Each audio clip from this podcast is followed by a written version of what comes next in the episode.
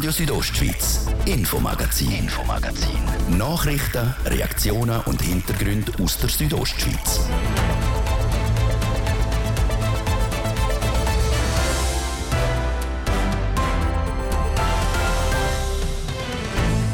Trotz perfektem Sommerfeeling mit gutem Wetter, Ferien am Meer oder dicht an dicht an Festivals. Die Corona-Zahlen steigen weiter. Das Interview mit dem Bündner Gesundheitsdirektor über die aktuelle Situation und die Impfempfehlungen für den Sommer. Denn der Krieg in der Ukraine, der Flüchtlingsstrom hat abgenommen, der russische Angriff haltet aber an. Die Situation kann sich also jederzeit wieder ändern. Für die Bündner Behörden ist darum klar, unser Ziel ist nach wie vor, jede Person, die hierher kommt, braucht das Dach über dem Kopf. Sagt der Regierungsrat Peter Bayer. Das Thema, das wir im heutigen Infomagazin mit dem Bündner Sicherheits- respektive Gesundheitsdirektor behandeln. Im zweiten Teil geht es bei uns um Tiere. Das Amt für Jagd und Fischerei hat bekannt gegeben, wie viele Hirsche geschossen werden müssen, um ein Zusammenspiel von Wald und Wild zu haben. Und dabei spielt auch der Wolf eine Rolle. Er ist einfach ein Faktor mehr, nebst dem Wetter, neben anderen Faktoren, die wir stärker werden müssen berücksichtigen bei der Planung der Jagd in Zukunft. So der Bündner Jagdinspektor der Adrian Arquint. Das drei von den Themen in der nächsten halben Stunde im Infomagazin auf Radio Südostschweiz am Dienstag, 5. Juli. Heute mit dem Patrick Ulber am Mikrofon. Grüezi miteinander. Die Bündner Regierung macht Ferien. Heute haben sich alle fünf Regierungsräte aber nochmal den Fragen der Medien gestellt. Eines von denen war die aktuelle Corona-Situation. In Graubünden werden laut dem Gesundheitsdirektor Peter Bayer täglich rund 100 bestätigte Fälle gemeldet. Das bei einer ziemlich hohen Dunkelziffer. Zusätzlich hat das Bundesamt für Gesundheit BAG heute Nachmittag noch die aktualisierten Impfempfehlungen für den Sommer präsentiert. Laut denen sollen sich Personen über 80 Jahre zum vierten Mal impfen lassen. Über die Auffrischimpfung und auch die aktuelle Situation habe ich mit dem Peter Bayer geredet. Zur Situation sagt er, wir beobachten die einfach sehr genau. Wir haben auch aufgrund vom Abwassermonitoring, wo wir machen, nach wie vor ein recht gutes Bild. Das bestätigt aber auch, dass die Zahlen tatsächlich steigen, dass die Dunkelziffer zwischen den Leuten, die sich testen lassen und denen, die effektiv erkrankt sind oder das melden, recht hoch ist. Auf der anderen Seite sehen wir aber glücklicherweise, dass das Gesundheitswesen an sich noch nicht stark belastet ist durch die Wellen, die wir jetzt haben und äh, darum im Moment, außer halt gut beobachten, sind eigentlich keine weiteren Massnahmen angezeigt. Was aber nach wie vor gilt, ist natürlich die üblichen Hygienemaßnahmen, die soll man wirklich einhalten. Das sind die gleichen, die seit Anfang an gelten. Äh, Händewaschen, Lüften, halt äh, mit Schnitzen, nicht gerade in die Gegend aussen und so Sachen. Das bewährt sich nach wie vor und dort, wo es grosse Menschenansammlungen hat und wenn man seinem unwohl ist, dann soll man eine Maske tragen. Jetzt hat der Bund aber heute Nachmittag die Empfehlung abgegeben für vulnerable Gruppen, dass man die vierte Impfung soll machen soll. Eine Empfehlung, die auch der Kanton Graubünden so übernehmen wird. Ja, wir halten uns immer sehr streng an die empfehlungen und die Empfehlung eben vulnerable Personen oder Personen ab 80 Jahren sollen jetzt die vierte Impfung einplanen, das übernehmen wir. Ist jetzt der Kanton Graubünden auch genug gut aufgestellt, dass man das bewältigen kann? Da setzt wahrscheinlich wieder ein bisschen größerer Impfandrang geben wird. Also im Moment, das können wir sicher bewältigen. Äh, wir werden dann sehen, falls es auf den Herbst hin weitere Empfehlungen gibt, dass auch jüngere Personen sich sollen impfen lassen, dann werden wir uns sicher entsprechend auch wieder organisieren. Die Planungen laufen aber auch im Hintergrund. Und wir haben ja noch einen Grundstock an Leuten, die in der Covid-Abteilung weiterarbeiten, dass wir jederzeit bereit sind, wenn die Zahlen wirklich so sind, dass man auch sehen, dass das Problem im Gesundheitswesen wieder gehen könnte. Jetzt für die Personengruppe, wo sich jetzt dann eben die vierte Impfung empfohlen wird, wo können sich die aktuell impfen im Kanton Graubünden? Man kann das eigentlich überall machen. Man kann das im Spital machen, man kann das bei den Hausärzten oder Apotheken machen. Also da hat man all die Möglichkeiten. Und wir gehen auch davon aus, dass ab im Herbst tatsächlich auch Einzeldosen an Impfungen zur Verfügung stehen. Das erleichtert es insbesondere auch den Hausärzten und den Apotheken können im größeren Stil zu impfen, weil man eben nicht muss äh, die zuerst äh, aufziehen, die Spritzen und dann allenfalls, wenn zu wenig Leute vorbeikommen, dann man die nicht mehr verwenden kann nachher. Sie haben es eingangs vom Gespräch gesagt, aktuell sind im Kanton Graubünden bis auf die Impfempfehlung keine weiteren Massnahmen geplant. Wie schnell wären wir aber bereit, zum Massnahmen ergreifen, wenn es jetzt die Situation erfordert? Also wir werden auch wieder so Szenarien entwerfen und dann schauen, wie wie sich die Zahlen entwickeln. Letztlich hängt es aber nach wie vor stark davon ab, wie stark das Gesundheitswesen belastet ist. Und dort gibt es einfach wirklich verschiedene Szenarien, wo man sagt, bei einer hohen Belastung, wo man auch restriktivere Maßnahmen wieder planen würde. Das kann man zur Not sehr schnell umsetzen, aber im Moment haben wir keine Veranlassung zu dem. Aber es ist sicher gut, wenn man einfach achtsam ist und schaut, wie sich die Situation entwickelt. So, der Bündner Gesundheitsdirektor der Peter Peyer. Alle Leute ab 16 Jahren sollen sich laut dem Bundesamt für Gesundheit übrigens dann im Herbst das vierte Mal gegen Corona impfen lassen.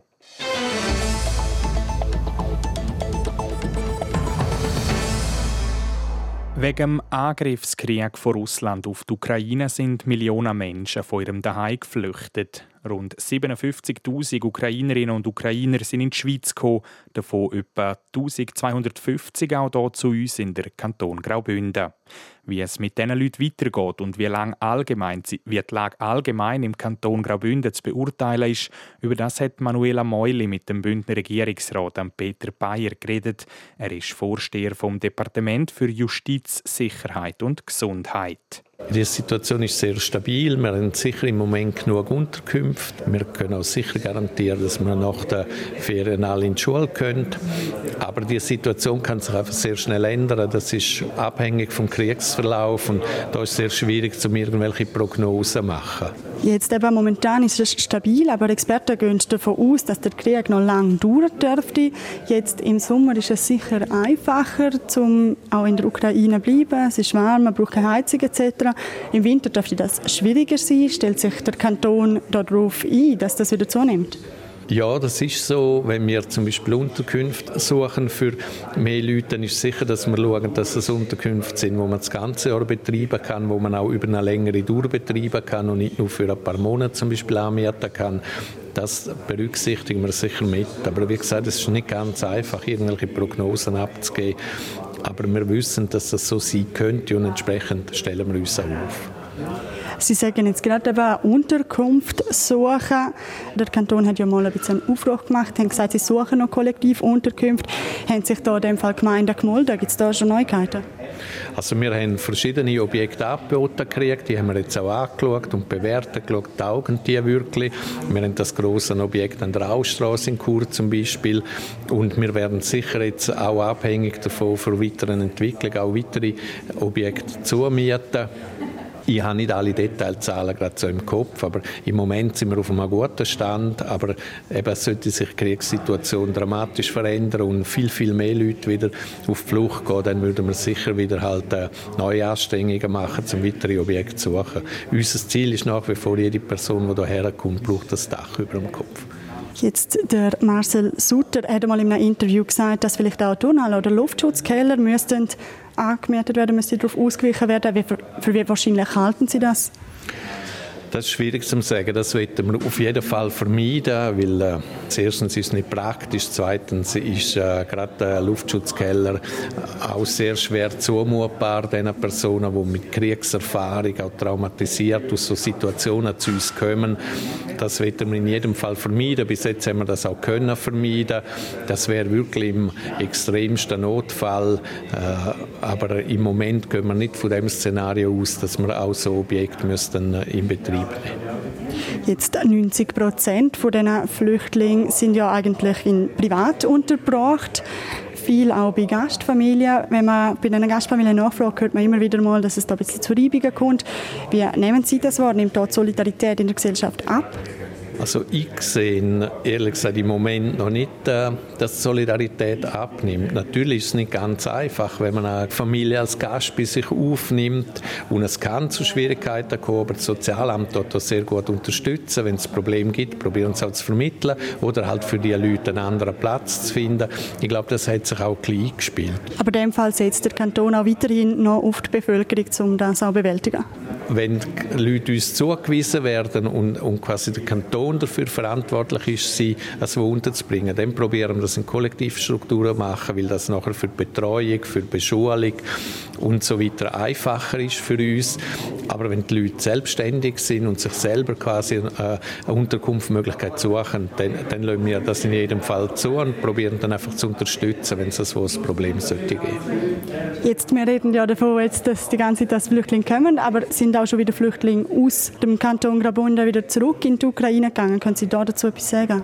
Also ich kann Ihnen da keine konkreten Zahlen nennen. Es hat aber sicher auch so Fälle gegeben, das sehen wir auch gesamtschweizerisch, dass auch Leute wieder zurückgehen. Das ist verständlich. Wenn man kann, probiert man natürlich wieder zurück in sein Heimatland zu gehen. Aber das ist auch extrem abhängig vom Kriegsverlauf. Das kann auch geschwind wieder auf die andere Seite kippen, leider. Das der Bündner Sicherheitsdirektor der Peter Bayer im Gespräch mit der Manuela Meuli über die aktuelle Situation der Geflüchteten aus der Ukraine in Graubünden. So viel zum heutigen letzten Regierungsmedientreffen vor der Sommerferien.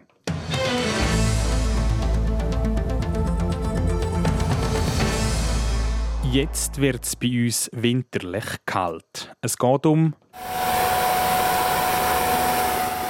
das weiße Gold, der Garant für Wintersport. Immer mehr ist man darauf angewiesen, dass die Schneekristalle künstlich produziert werden Und damit sind wir beim Thema. Denn üblich ist es nicht und im Engadin sogar ein Novum. Das erste Mal beteiligen sich nämlich zwei Gemeinden an der Finanzierung von einer Beschneiungsanlage. Warum man auf das Modell setzt und was es für das Skigebiet bedeutet, im Beitrag von Nadja Guetsch. Bis anhin ist die Beschneiung und der Unterhalt von der Tourismusinfrastruktur am Corvatsch in Verantwortung der Bergbahnunternehmung. Die öffentliche Hand hat sich daraus gehalten. Bis jetzt. Mit Sils und Silvaplana beteiligen sich das erste Mal zwei Gemeinden an der Finanzierung einer Beschneiungsanlage wie der Daniel Bossart, Gemeindepräsident von Silva Plana, erklärt, aus verschiedenen Gründen. Einer der wichtigsten ist sicher, dass Bergbahnen grundsätzlich im Tourismus und besonders im Engadin und hier in Silva Plana und Sils der Motor vom Tourismus sind. Ein weiterer Aspekt ist das, dass wir als Gemeinde bereits eigentlich die ganze Infrastruktur im Tal mitfinanzieren, also sprich Langlaufloipen, Wanderweg. Und dementsprechend sind wir auch der Meinung, dass man einem alpinen Bergbahnunternehmen auch muss in dem Sinne unter die Arme greifen mit Investitionen von 23 Millionen Franken allein in Transportanlagen fehlen in der Unternehmung die Mittel für den Ausbau der Beschneiung, so Daniel Bossart. Will man aber konkurrenzfähig bleiben, muss etwas gehen. Denn der Durchschnitt von allen Skigebieten im Kanton Graubünden ist, dass die Skigebiete zu 40 Prozent beschneit werden können. Silvana Sils mit der Gorvatsch AG, also mit dem Skigebiet von Gorvatsch und Forcellas, kann also im heutigen Zeitpunkt 16 Prozent beschneien. Und das ist natürlich ähnlich zum Durchschnitt im Kanton relativ wenig. Nach Silva Plana Ende Juni hat am letzten Freitag auch die Gemeinsversammlung von Sils der Gründung von der Alpin Infra AG zugestimmt. Damit ist der Weg frei, um die Gesellschaft zu gründen, die in Zukunft für die Beschneiung am Berg verantwortlich ist. Finanziell sieht das folgendermaßen aus. Nochmal der Daniel Bossart. Jeder Partner, also CO3, Gorvatsch AG, Sils und Plana, bringen je 3 Millionen. Plus die Standortgemeinden bringen je 8 Millionen als Bürgschaftskredit. Und somit ist man dann irgendwie bei rund 24 Millionen wo man in die Beschneiungsinfrastruktur investieren kann. Das Ganze soll in den nächsten fünf Jahren passieren. In Zeiten, wo Begriffe wie Klimawandel und Nachhaltigkeit in aller Munde sind, stellt sich die Frage nach dem Risiko. Nochmal der Daniel Bossart. Wir möchten ein nachhaltiges Projekt aufgleisen. Es kommt immer natürlich die Kritik auf, dass eine Beschneiung braucht viel Energie, viel Strom. Wir sind aber damit der Meinung, dass der Kanton Graubünden gerade einer von den Kantonen ist, der am meisten Wasserkraftenergie produziert wir dementsprechend auch klimaneutral das ganze Projekt vorantreiben. Die Gründung der Gesellschaft soll in der nächsten Woche erfolgen. Zudem sollen im Hinblick auf die Freestyle-Weltmeisterschaften 2025 bereits in dem Herbst die ersten Projekte in Angriff genommen werden.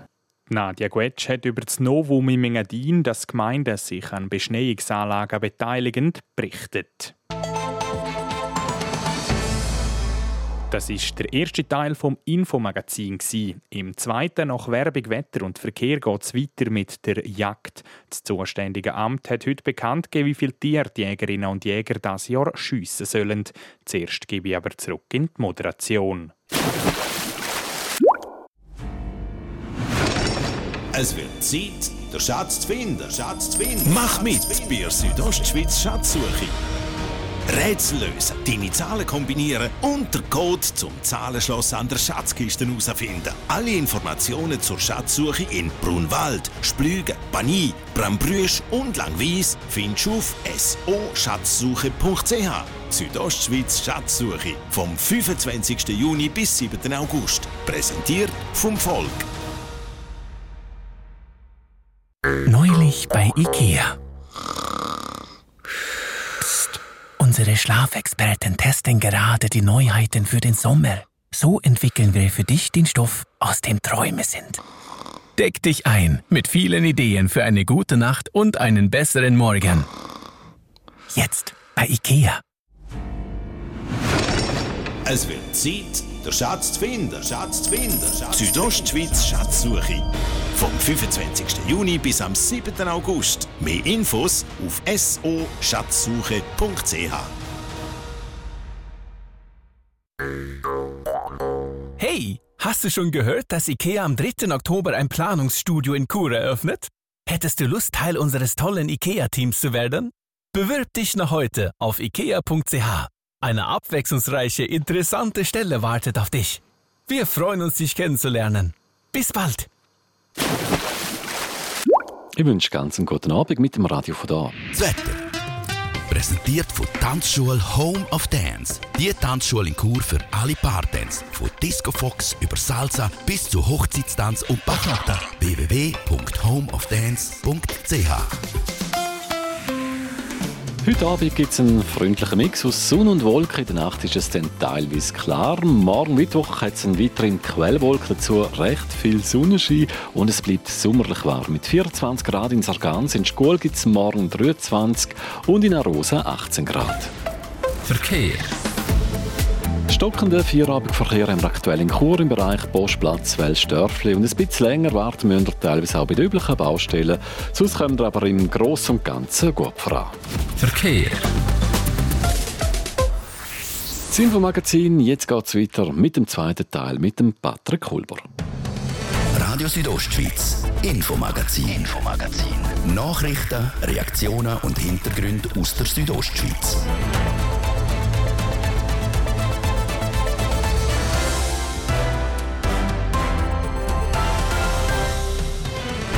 Für die Jägerinnen und Jäger ist im September jeweils die schönste Zeit im Jahr, die Jagd. Heute hat das Amt für Jagd und Fischerei bekannt gegeben, wie viel Hirsch geschossen werden müssen. Und bei der ganzen Planung der Jagd spielt seit ein paar Jahren auch der Wolf eine Rolle. Er ist einfach ein Faktor mehr, nebst dem Wetter, neben anderen Faktoren, die wir stärker werden müssen berücksichtigen bei der Planung der Jagd in Zukunft. Sagt der Bündner Jagdinspektor. Und dann geht es bei uns auch noch um das liebe Geld. Die Papierfabrik Landkart, die das Papier für unsere Banknötchen herstellt, wird 150 Jahre alt. Wir schauen zurück. Das Thema im zweiten Teil vom Infomagazin. Schön sind ihr mit dabei. In Graubünden leben zu viel Hirsch, Reh und Gems und die schaden den Wäldern. Das Wild verbeißt Bäume, vor allem junge Bäume. Wie das Amt für Jagd und Fischerei heute mitteilt, müssen die Jägerinnen und Jäger auf der nächsten Hochjagd darum fast 5500 Hirsche schiessen. Allgemein stellt der Bündner Jagdinspektor Adrian Arquint den Bündner Jägerinnen und Jägern ein sehr gutes Zeugnis aus. Letztes Jahr haben sie vor allem dank einer hohen Sonderjagdstrecke einen wirklich guten Job gemacht. Das sagt der Adrian Arquint im Interview mit dem Martin de Platzes. Also wir sind sehr froh und angewiesen auf die Arbeit natürlich von den Jägern und wir haben den Jagddruck in den letzten Jahren halt auch weg der Wald-Wild-Konflikt in gewissen Gebieten müssen steigern und langsam merken wir wirklich, dass sich der Aufwand gelohnt hat, dass wir da jetzt eine Reduktion haben können einleiten beim Hirschwild. Die Jägerinnen und Jäger machen also einen guten Job. Ein neuer Player, wenn man es auf Neudeutsch will sagen, in der Bündner Hochjagd ist der Wolf. Was für eine Rolle spielt der Wolf, was die Regulierung vom Schalenwild anbelangt, Herr Quint? Der Wolf wird uns in Zukunft sicher bei der Planung äh, werden wir müssen stärker berücksichtigen, weil er einerseits natürlich auf die Dynamik, auf das Verhalten der Tiere Einfluss hat, auch für den Jäger, für die Beagbarkeit von diesen Tieren. Er hat aber auch einen Einfluss auf, äh, auf den Fallwildanteil im Winter, wo man vielleicht schlechter eruieren kann wie in den Vorjahren. Er ist einfach ein Faktor mehr, nebst dem Wetter, neben anderen Faktoren, wo wir stärker werden müssen berücksichtigen bei der Planung von der Jagd in Zukunft. Kann man das in etwa abschätzen, wie viele Tiere die Wölfe reissen? Wir haben nicht gerade Zahlen, die wir irgendwie für, für ein Jahr festhalten können. Man weiß einfach von der Erfahrung her, auch von anderen Ländern, dass so ein Wolfsrudel als Beispiel etwa 300 Stück Schalenwildtier pro Jahr frisst und, und braucht. Für einen Einzelwolf sind das vielleicht etwa 50 Schalenwildtiere. Äh, das sind etwa die Zahlen, die wir, die wir wissen. Und das hat natürlich in gewissen Gebieten einen gewissen Einfluss auf, auf die Bestände immer mehr in die Jagdplanung kommt auch die Regionalwald-Wildplanung, das heißt die Wald-Wildbericht bzw. die Schäden, die Schalenwild am Wald anrichten tut. Das Thema Wald-Wild nimmt auch immer mehr Stellenwert in der Bündner Hochjagd. Ja, ich glaube, die Jagd ist wirklich da, muss ihren Beitrag auch dazu tragen, dass man die Waldjünge verbessern kann. Und der Einsatz der Jäger von den letzten Jahren hat sich gelohnt. Wir haben jetzt beim Hirschbestand in den Regionen mit dem Wald-Wild-Konflikt können äh, reduzieren und wir sind dort eigentlich auf Kurs nach der Strategie Lebensraum Wald-Wild 2021, die die Regierung letztes Jahr erlassen hat, wo man definiert hat, in diesen problematischen Gebieten, wenn man den Bestand um mindestens 15 Prozent reduzieren. Wir haben das in den letzten Jahren jetzt einmal schon mit 6 Prozent geschafft und wollen eigentlich dort den Jagddruck hochhalten. In den Jagdbetriebsvorschriften wird auch Bejagung der Wildschweine thematisiert, vor allem in der Mesolcine. Dort tun die Wildschweine starke Schäden anrichten im Kulturland. Im Norden vom Kanton Graubünden sind die Wildschweine kein Thema. Es hat einzelne Wildschweine gegeben, die man festgestellt hat vor ein paar Jahren. Äh, aber so wie es aussieht, hat man von Norden her eher noch ein bisschen Barrieren, die verhindern, dass da Wildschweine wirklich in, äh, zuwandern, stärker zuwandern im Vergleich vielleicht von Südbünden, äh, wo man dort vom Tessin her in die Mesolcinen, aber auch schon vom Veltlin her ins Buschlaf sicher stärkere Zuwanderung feststellen. Herr Quincy, gesagt, eben, die Jägerinnen und Jäger die machen da wirklich einen guten Job in den letzten Jahren. Es sind im Schnitt immer etwa 5'500 Jägerinnen und Jäger auf Bündner Hochjagd. In der Wirtschaft ist der Begriff vom Personal bzw. Fachkräftemangel fast jeden Tag in den Schlagzeilen. Herr Arquint, wie sieht es diesbezüglich bei den Jägerinnen und Jägern aus? Hat es genügend Nachwuchs, um eben die Jagdplanung einzuhalten? Es variiert von Jahr zu Jahr, aber äh, erfreulicherweise bleibt das äh, relativ hoch, die Zahl, und wir sind dort sehr zufrieden. Wichtig ist aber schon, dass wir mit der Jagd nicht nur eine Aufgabe erfüllen, die ist sehr wichtig, aber dass wir auch eine attraktive Jagd in Zukunft können, äh, können anbieten und an dem werden wir sicher schaffen. Ja. Sagt der Bündner Jagdinspektor der Adriana Quint im Interview mit dem Martin de Platzes.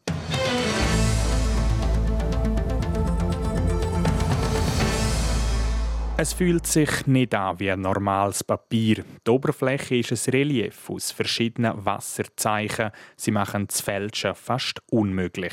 Die Rede ist von money, money, money.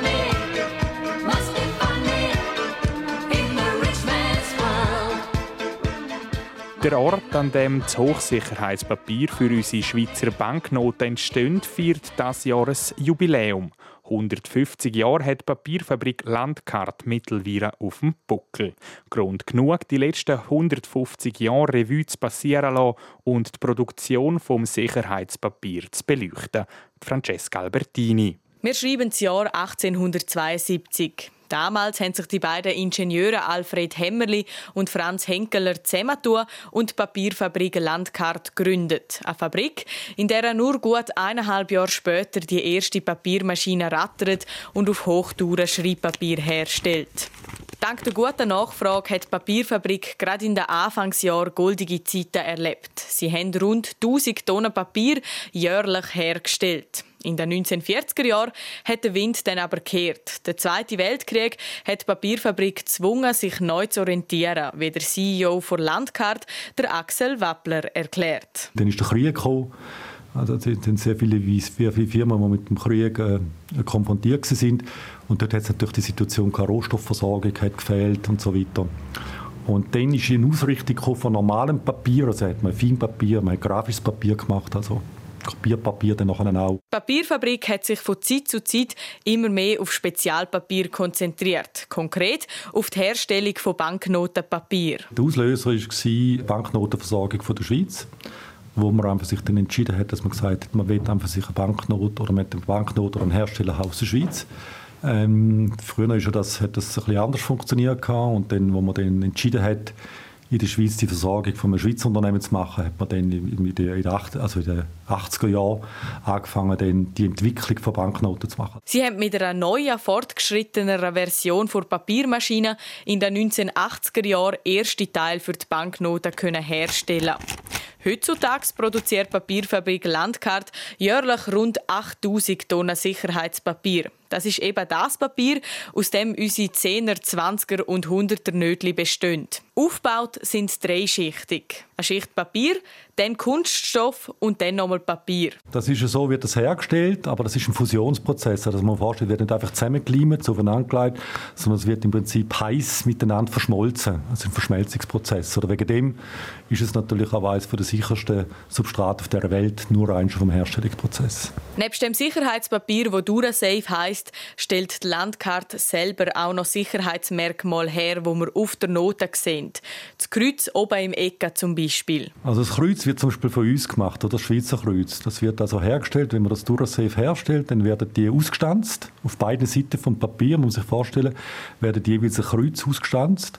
Und dann muss es nachher miteinander so zusammenpassen, dass die beiden Kreuze wirklich genau aufeinander kommen, oder? Die Landkarte stellt aber nicht ganze Banknoten her, sondern nur einen Teil davon. Dass wir dann auch wissen, was für ein Nötchen wir in der Hand haben, muss es eben noch bedruckt werden mit den einzelnen Merkmalen, wie zum Beispiel der Erdkugel oder der Hand. Im Gesamten braucht es darum etwa zwei Monate, bis aus den einzelnen Rohstoffen eine ganze Note produziert ist. Der CEO von der Landkarte, der Axel Wappler, fasst den ganzen Prozess zusammen. Ja, so ein großer Teil ist natürlich maschinell gemacht. Oder? Also man muss sich vorstellen, es fängt an mit der Papierherstellung.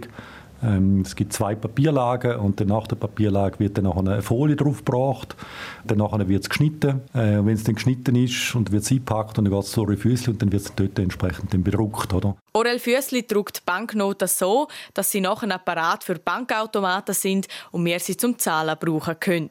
Das ein Beitrag zum 150-Jahr-Jubiläum der Fabrik in Langquart, wo das Papier für unsere Schweizer Banknötli produziert.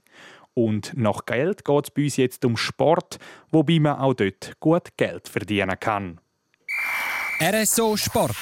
Präsentiert von Metzgerei Mark. Ihres Fachgeschäft für Fleischspezialitäten aus Graubünden in Chur, Langquart und Schiers. Echt einheimisch. Metzgerei-mark.ch beim Grand Slam Tennisturnier Wimbledon stehen heute die ersten Viertelfinale auf dem Programm und bei den Männern liefern sich zwei gerade einen rechten Kampf, Jasmin Schneider.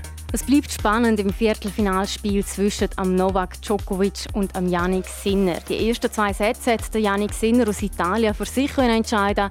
Die nächsten zwei sind dann an den Serb Novak Djokovic gegangen. Aktuell spielen sie im fünften Satz und da steht noch unentschieden. Im zweiten Viertelfinalspiel der Männer von heute spielen der Belgier David Goffin gegen den Brit Cameron Norrie. Der erste Satz ist hier an der Brit gegangen und im zweiten Satz führt ebenfalls der Brit. Die anderen zwei Viertelfinalspiele finden den Mora statt. Denn zu den Frauen, da ist die erste Halbfinalistin schon bekannt. Sie ist das die deutsche Tatjana Maria. Sie gewinnt in drei Sätzen gegen die ebenfalls deutsche Jule Niemeyer. Im zweiten Viertelfinalspiel von heute trifft Marie Buskova aus Tschechien auf die Ange aus Tunesien. Und auch da finden die anderen zwei Viertelfinale in Mora statt. Denn zum Radsport, die vierte Etappe vor Tour de France, ist gerade zu Ende gegangen. Die hat von Dünkirchen nach Calais geführt. Es gewinnt der Belgier Wout van Aert und damit hat er auch sein gelbes Trikot verteidigen Zweiter in dieser Etappe wird der Jasper Philipsen, ebenfalls aus Belgien. Und der drittschnellste von heute ist der Franzose Christophe Laporte. Morgen geht es dann weiter mit der sechsten Etappe. Und dann noch Meldung aus dem Fußball. Da werden die Spekulationen zum Clubwechsel rund um den Cristiano Ronaldo immer lauter. Der portugiesische Topstürmer ist die letzten zwei Tage in Folge nicht zum Training bei Manchester United erschienen. Das wegen familiären Gründen. Wenn er wieder mittrainiert, sagt laut der Vereinswebseite aber noch nicht klar. In der letzten Woche hat es vermehrt geheißen, dass der Cristiano Ronaldo unzufrieden ist mit Manchester United und darum einen Clubwechsel anstrebt. Der Club selber schließt den Wechsel aber bislang aus. RSO Sport. Präsentiert von Metzgerei Mark, ihres Fachgeschäft für Fleischspezialitäten aus Graubünden in Chur, Langquart und Schiers. Echt einheimisch. Metzgerei-mark.ch ja, so viel Infomagazin für heute. Wir freuen uns, wenn ihr auch morgen wieder reinhört. Die Sendung gibt es nämlich jeden Abend von Montag bis Freitag am Viertel ab 5 Uhr und auch jederzeit im Internet unter südostschweiz.ch podcast zum Nachlesen. Am Mikrofon sagt Ciao der Patrick Ulber. Ich wünsche ganz einen schönen Abend. Radio Südostschweiz, Infomagazin, Infomagazin. Nachrichten, Reaktionen und Hintergründe aus der Südostschweiz.